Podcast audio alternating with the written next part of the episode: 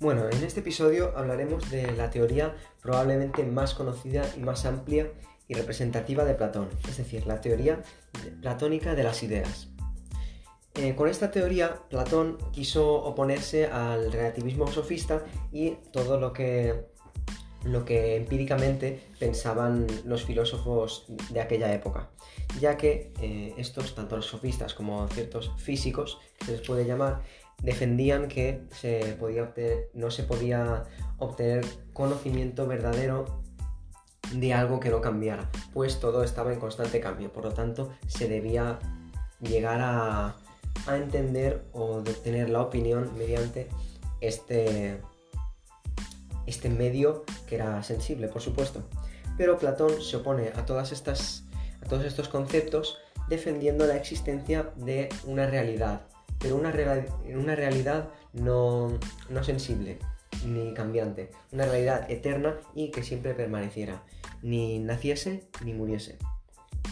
Por lo tanto, a raíz de, este pensamiento, Platón desarrolla la teoría de las ideas, que se opondrá a todos los pensamientos que había habido hasta ahora eh, por parte de, los sofistas.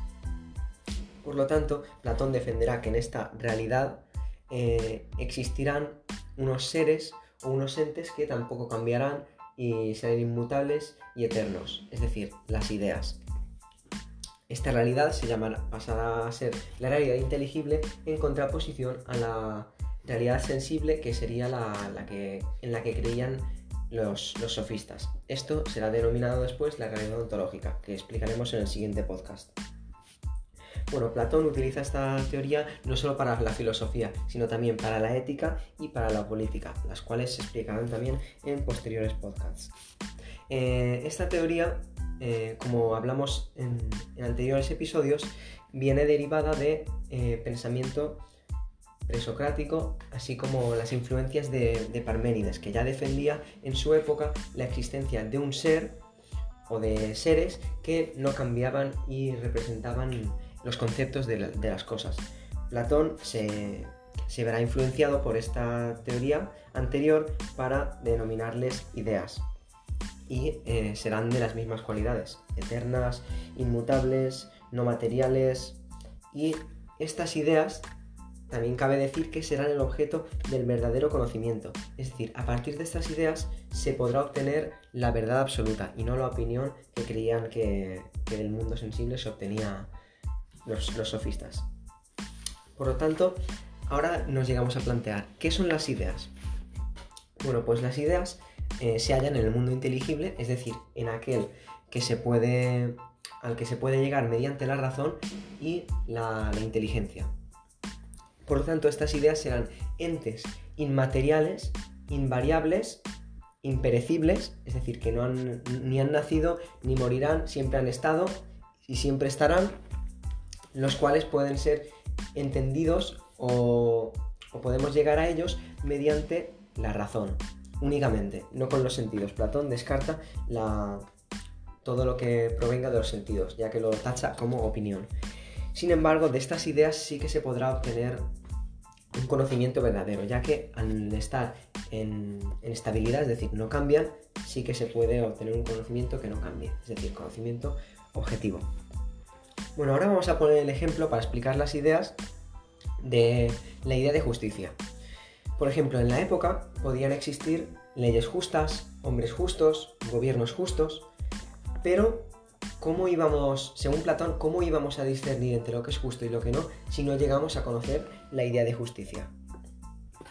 Por lo tanto, Platón defendería que detrás de los hombres justos, de las leyes justas o de cualquier mandato justo, se encontraría la idea de justicia como concepto en sí, es decir, la justicia en sí, ya que solo mediante el conocimiento de esta, mediante la razón y no de los sentidos, se podría llegar a entender la justicia y por lo tanto discernir entre lo que es justo y lo que no.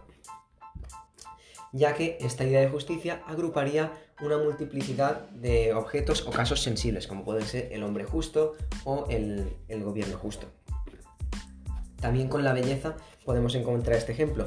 Existen muchas cosas bellas, una, escultura bella, un edificio bello, pero en todos ellos vemos en común el concepto de belleza, es decir, la belleza en sí. la cual podemos eh, obtener mediante el razonamiento para eh, distinguir entre una cosa bella y una no bella.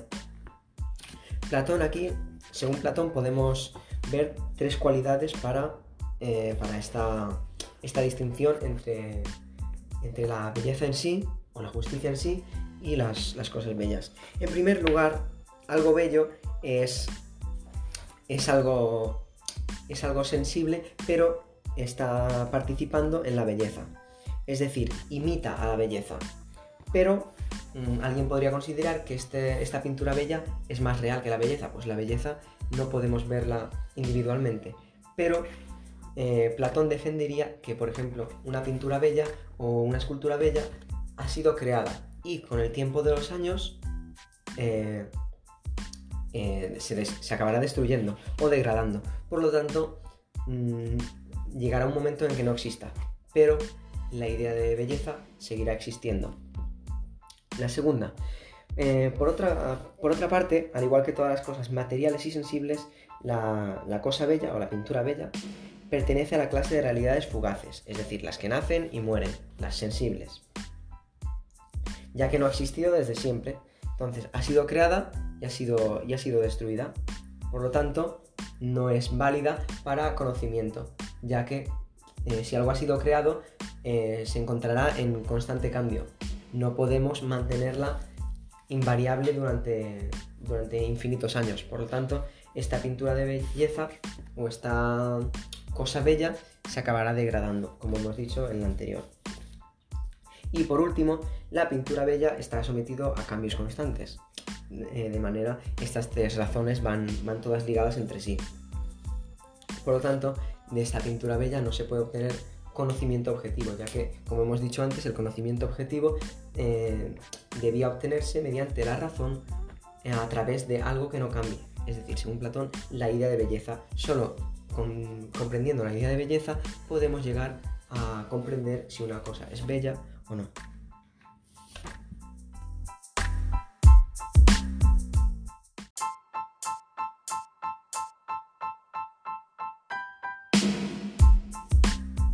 Ahora, hablaremos, a partir de las ideas, de qué cosas hay ideas y eh, estas ideas esencialmente con respecto a las cosas que son.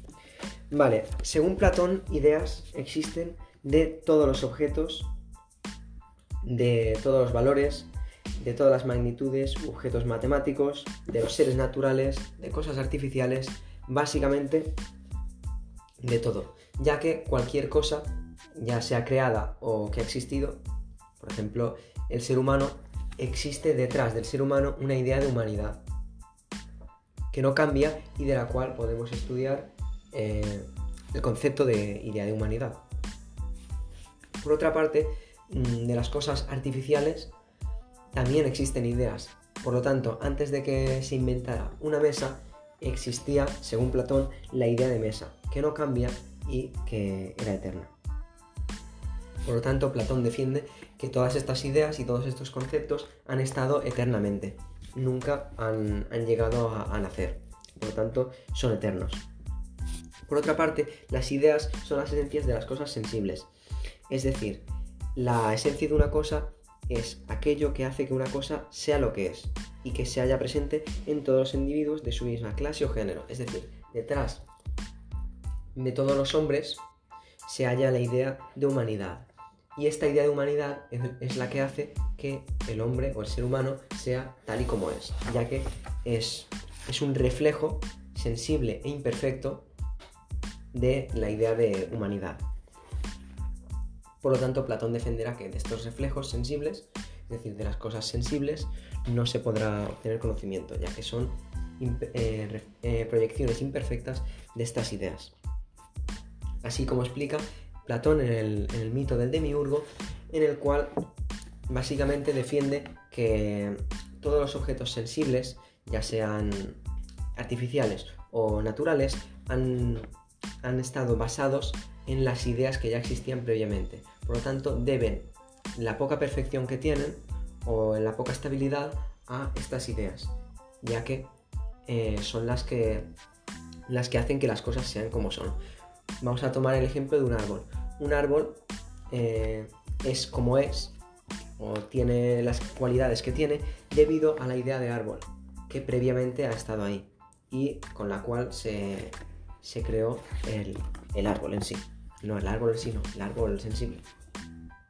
A partir del árbol en sí, que sería la idea de árbol. Y por último, las ideas son principios unificadores de la multiplicidad sensible.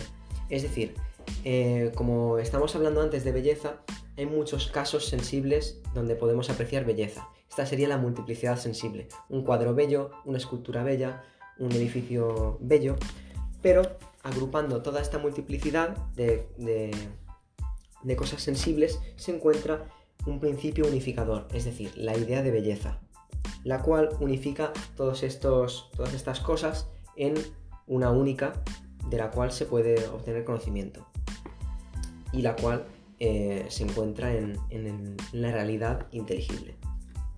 Bueno, de esta teoría de ideas también cabe decir que Platón le da mucha importancia o es clave en Platón entender el dualismo, tanto ontológico como epistemológico. El ontológico eh, eh, se refiere a la forma de la realidad, es decir, cómo es la realidad según Platón. Y ahí distinguirá entre mundo inteligible y mundo sensible. Y por otra parte, existe el dualismo epistemológico, es decir, cómo conocemos esa realidad. Y ahí se encontrará la opinión y el conocimiento. Y esto es de lo que hablaremos en el siguiente podcast.